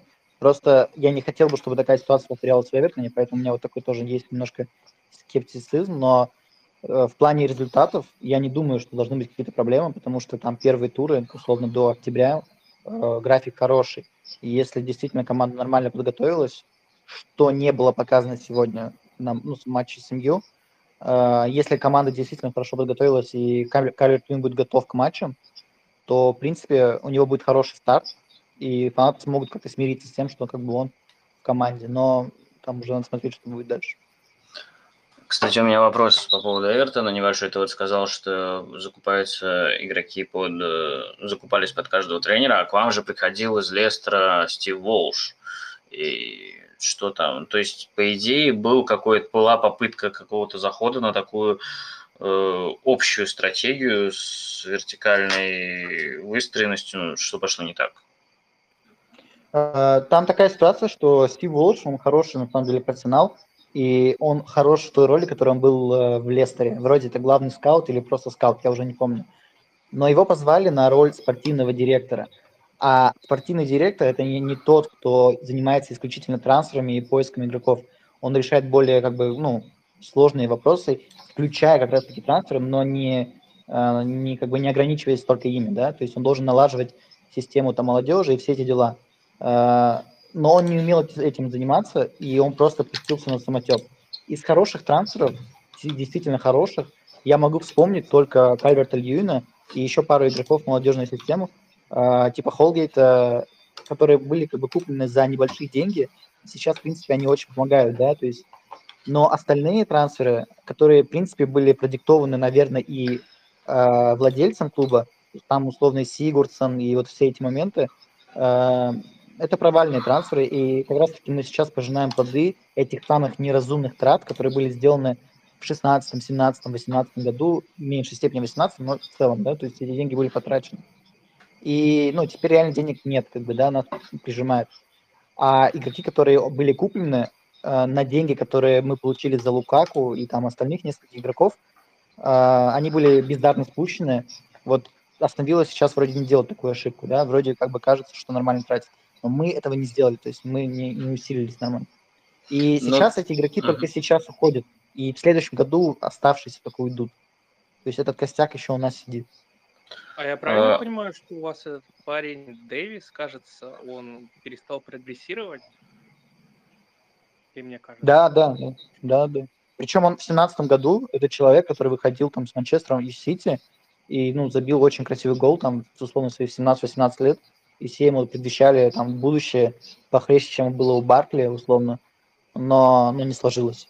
То есть ему сейчас 23, в принципе, он так, хороший игрок состава, но как бы тот шаг, который нужно было сделать, как бы, э, который от него ожидали, он не сделал. Он остановился.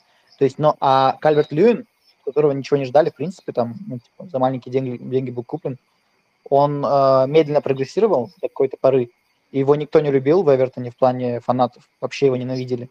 И когда покупался Мози Кин, его вообще никто не рассматривал, в смысле Кальверта Льюина, как игрока старта. Но в итоге, типа, за один-два сезона он просто утвердил себя. То есть, то есть можно сделать шаг быстро, а можно его не сделать вообще. Кстати, я тут читаю, что Уолш рекомендовал Эвертону подписать из Хала дуэт Энди Робертсона и Харри Магуайра и Эрлинга Холланда, насколько это правда. Но Э, Эвертон Это, это отказался. правда, да.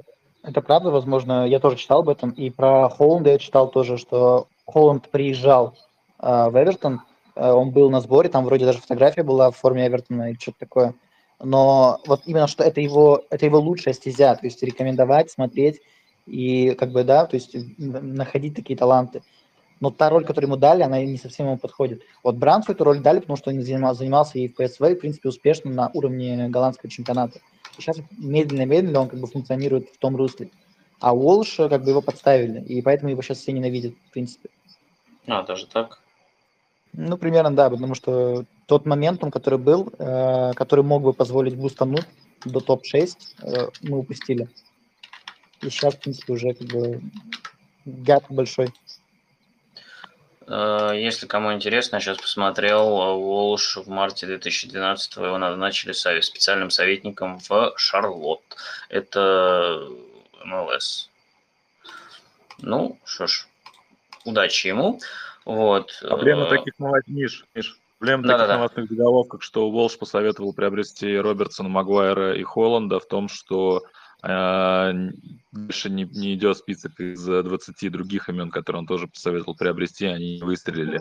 И поэтому очень много вот этих историй, что там Вася Пупкин из Столской службы Ярославского шинника там просматривал Ричарлисона в 2008 Да, году. да, да, да. Это абсолютно правда, да. Но вот там проблема в том, что он как бы он не переговорщик э, больше, да, то есть он о нем отзывается, ну вот я читал в атлетике, что как бы человек, который видит таланты. А, но когда ему дают эту как бы роль, что типа иди договаривайся и покупай, он идет покупать Сигурдсона за 47 миллионов фунтов условно, то есть ну, это, это уже не то, что от него нужно было брать. То есть как его качества в другом были. Ну да, понятно, что типа ты можешь где-то ошибаться, в принципе, и можешь где-то находить таланты, в принципе, в этом и работа заключается. Ты ошибаешься, находишь, ошибаешься, находишь. Ну, конечно, да, ни у кого не бывает абсолютно безупречных трансферов, поэтому мне иногда тоже, с другой стороны, когда такие списки неудачных трансферов тоже меня забавляют, потому что, ну, у всех есть какие-то неудачные трансферы, у всех есть более удачные трансферы, это все совершенно логично. Э, Так, слушайте, давайте, пока разговор хорошо идет, я пока несу такую небольшую э, тему. Через неделю старт ПЛ, мы вряд ли за эту неделю еще соберемся, поэтому давайте я коротенечко о своих ожиданиях э, от нового сезона. Э, Смотрите, на данный момент я скажу, что, наверное, я в канале напишу, может, мы еще соберемся и поговорим э, после закрытия трансферного окна. Я думаю, еще очень много поменяется, потому что три недели – это прям очень долго и очень много всего может произойти. Но на данный момент я вижу ситуацию следующим образом. Э, Пятерка первая относительно прошлого сезона, я думаю, не поменяется. Более того, я думаю, что Сити останется чемпионом. Я думаю, что э, следующим за единственным, наверное, ну не единственным, а, наверное, э, самым явным конкурентом э, мне видится Челси Томаса Тухеля, потому что он вообще ворвался в ВПЛ очень мощно. И за лето команда, я думаю, должна была еще прибавить в понимании его принципов. И, и сейчас они покупают Лукаку. Это прям вообще команда отличная будет. Вот. А остальные два места, я думаю, Ливерпуль, который тоже прибавит, потому что э, не должно быть такого э, каскада травм, плюс они купили Канате. Для меня это все равно загадка, потому что человека фантастический потенциал, но всего один сезон, по сути, в большом таком на высоком уровне. Э, Поэтому для меня загадка. Но если он будет здоров и будет играть на своем уровне, то пара с Ван Дейком это прям вообще будет э, мощнейшее. Э, Поэтому Я думаю, что Ливерпуль тоже будет в четверке, я думаю, даже в тройке. И я думаю, Юнайтед тоже. Варан, Санчо отличное приобретение, но пока, мне кажется, пропасть между Юнайтед и первыми тремя командами все-таки э, великовата. И, возможно, этот сезон в этом плане станет определяющим для Сульшера, потому что он, конечно, мне кажется, проделывает неплохую работу, он неплохой тренер, но возможно, Юнайтед нужен кто-то топовый, потому что Тухель, Гвардиола и э, Клоуп – это, конечно, топ. Это, конечно, топ. Э, но если Сульшер сможет сделать э, вот этот шаг в этом сезоне, потому что ну, хорошие трансферы, Варан и Санчо укрепляют позиции, которые требовали усиления. Если сможет, то никаких вопросов. Э, также, собственно, я думаю, что Лестер, наверное, останется пятым, несмотря на Еврокубки. Команда с Роджерсом играет хорошо, и два года достаточно обидно. В концовке из-за травм пролетает мимо Лиги Чемпионов. Э, тут что-то травмы пошли с самого начала, потому что мы знаем, что Фафана вылетел надолго, и посмотрим, будут ли ему искать замену. Вроде как даже пытаются найти. Вот. Дальше еще одно Лига Европейское место. Э, и я думаю, там вообще будет целый ворох команд, которые будут бороться. Э, возможно, и за пятый смогут побороться. Э, это, я думаю, Тоттенхэм, это Арсенал, это Вестхэм, это Лидс. Э, про Эвертон мне сложно говорить. Я думаю, что при всем уважении, но я думаю, что это опять будет где-то в середине таблицы.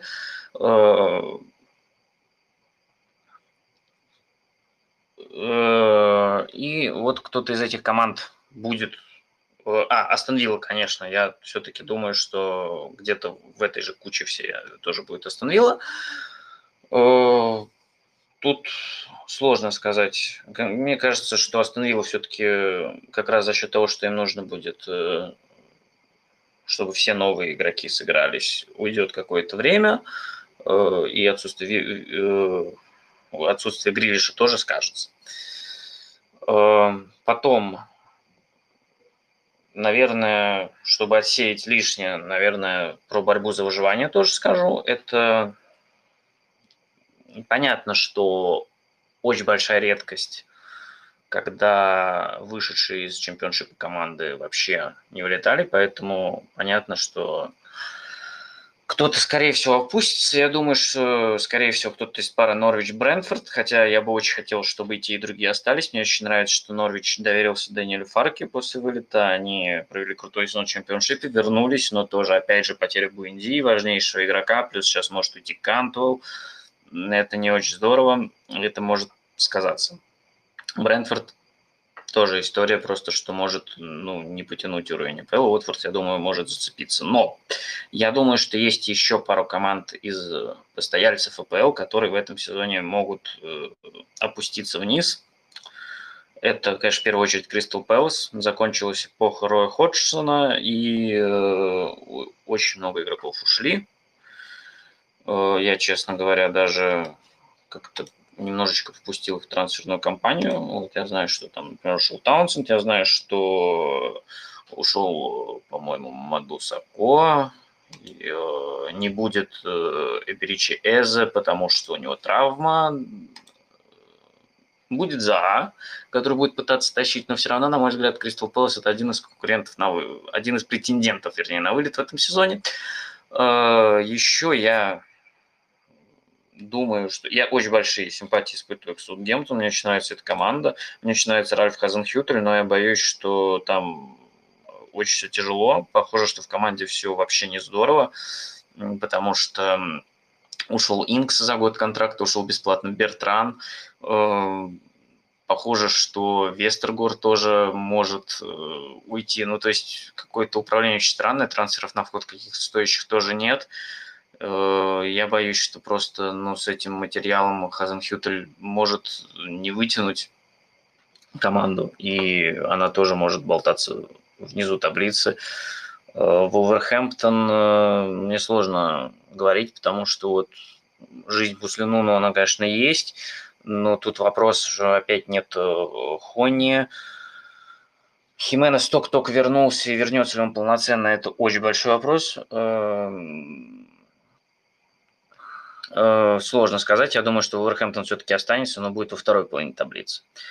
Э, Ньюкасл Стива Брюса вечный претендент на вылет, который постоянно умудряется спасаться. Я думаю, здесь все будет то же самое.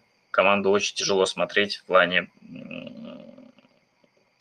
визуальном, абсолютно непривлекательный стиль игры, потому что э, команда играет в основном без мяча, защищается глубоко и надеется на индивидуальное действие в атаке, но вот тут есть как раз на что посмотреть. Если Алан Максимен будет без травм, то это будет как минимум интересно.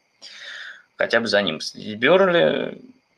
Тут могу сказать, что мне наоборот импонирует, э, например, как Шон Дайч умудряется держаться на плаву с, при имеющихся ресурсах, как он выстраивает игру в среднем и низком блоке, и что Бернли цепляется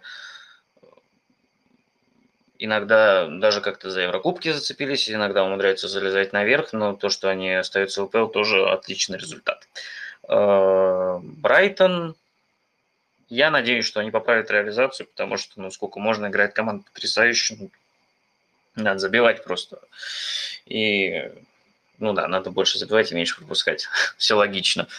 Вот. Э, надеюсь, что у них дела будут получше, но боюсь, что могут продолжить в том же духе, что и прошлых сезонов. Буду персонально топить за Брентфорд и Норвич, потому что мне просто симпатичны эти команды. Мне нравится как, э, то, что я видел у Брентфорда по тем немногим матчам, что я видел. И, в принципе, симпатичен Норвич. Мне не очень хочется, чтобы они все-таки закрепились в таком статусе. Ну, они и так считаются такой командой лифтом, потому что они обычно заходят, выходят, заходят, выходят. Но хочется, чтобы они все-таки задержались и поиграли. Приятно за ним просто смотреть.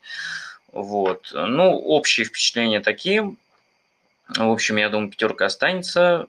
Потом будет такая серьезная борьба за э, Еврокубковую зону э, и за выживание. Вот я выделил, наверное, четыре претендента, наиболее для меня явно Кристал Пэлас, Саутгемптон, Норвич и Брентфорд. Вот, я надеюсь, что никого не забыл. Так, Максим, что ты хочешь сказать? Да. Так, вроде разрешил. Нет, вот, да.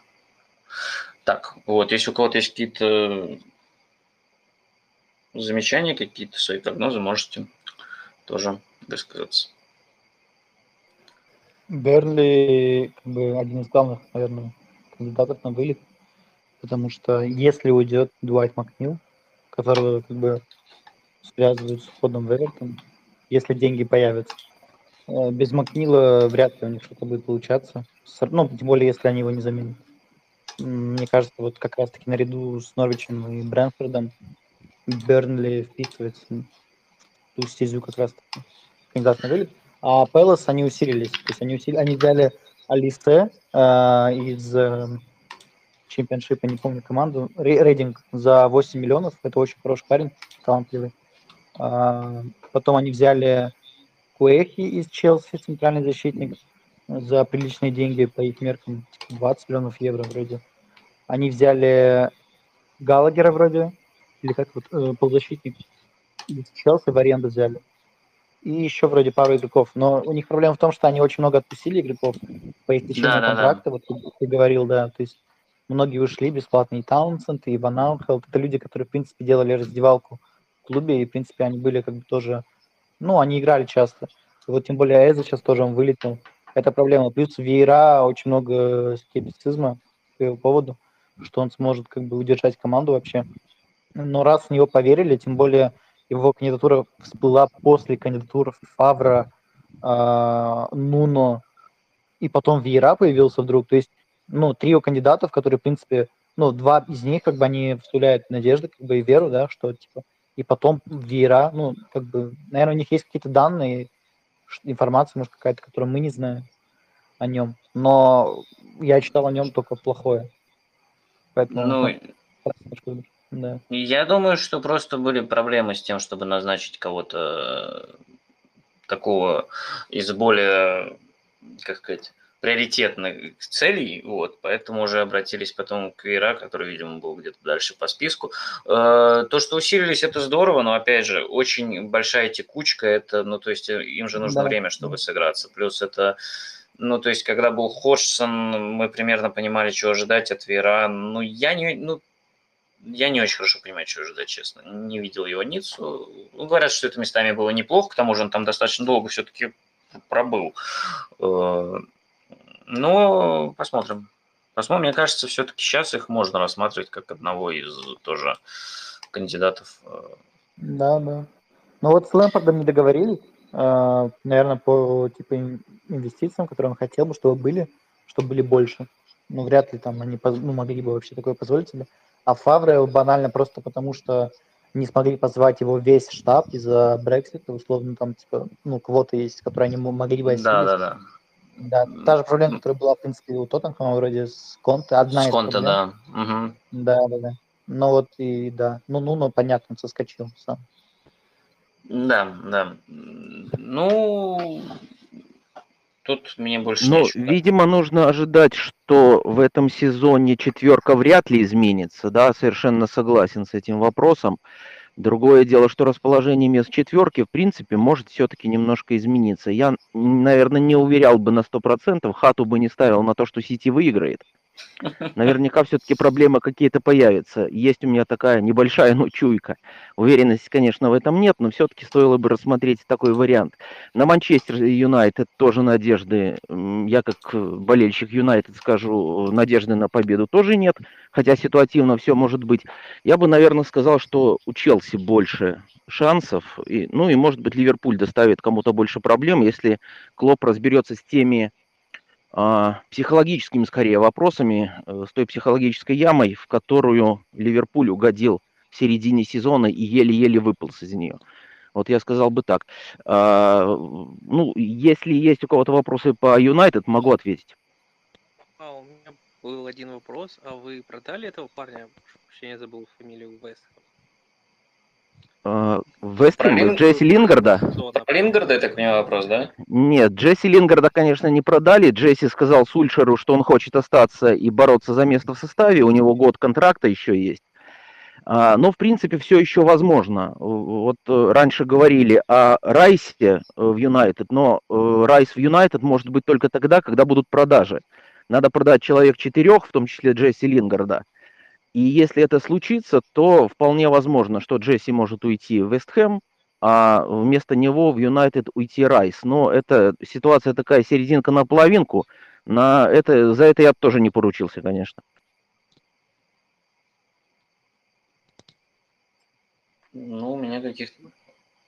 А. Так, ну у меня больше вопросов по Юнайтед, по крайней мере, точно нет. Э, В принципе, по Интеру Эвертона вроде тоже все разобрали. Вот, по Тоттенхэму тоже обсудили. Вот, если у кого есть еще какие мысли, то можете, да, высказываться. Я думаю, уже можно заканчивать потихоньку.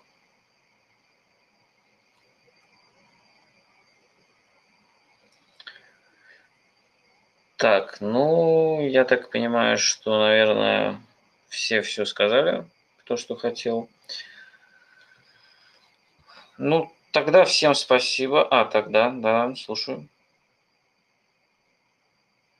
А, спасибо за подкаст. Спасибо, что зашли, было интересно, да. Э, Спасибо за интересную и полезную информацию.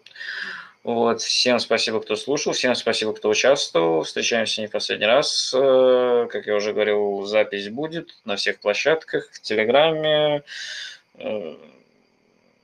Кастбокс, Google подкасты, Яндекс Музыка. Вот. Больше пока никуда не загружал, решил пока ограничиться этими ресурсами. Вот. Дальше будет видно. Вот. э, Ладно, всем спасибо. Э, Хороших выходных. И ждем старта уже клубного футбола национальных чемпионатов, помимо российской премьер-лиги. Вот. Удачи!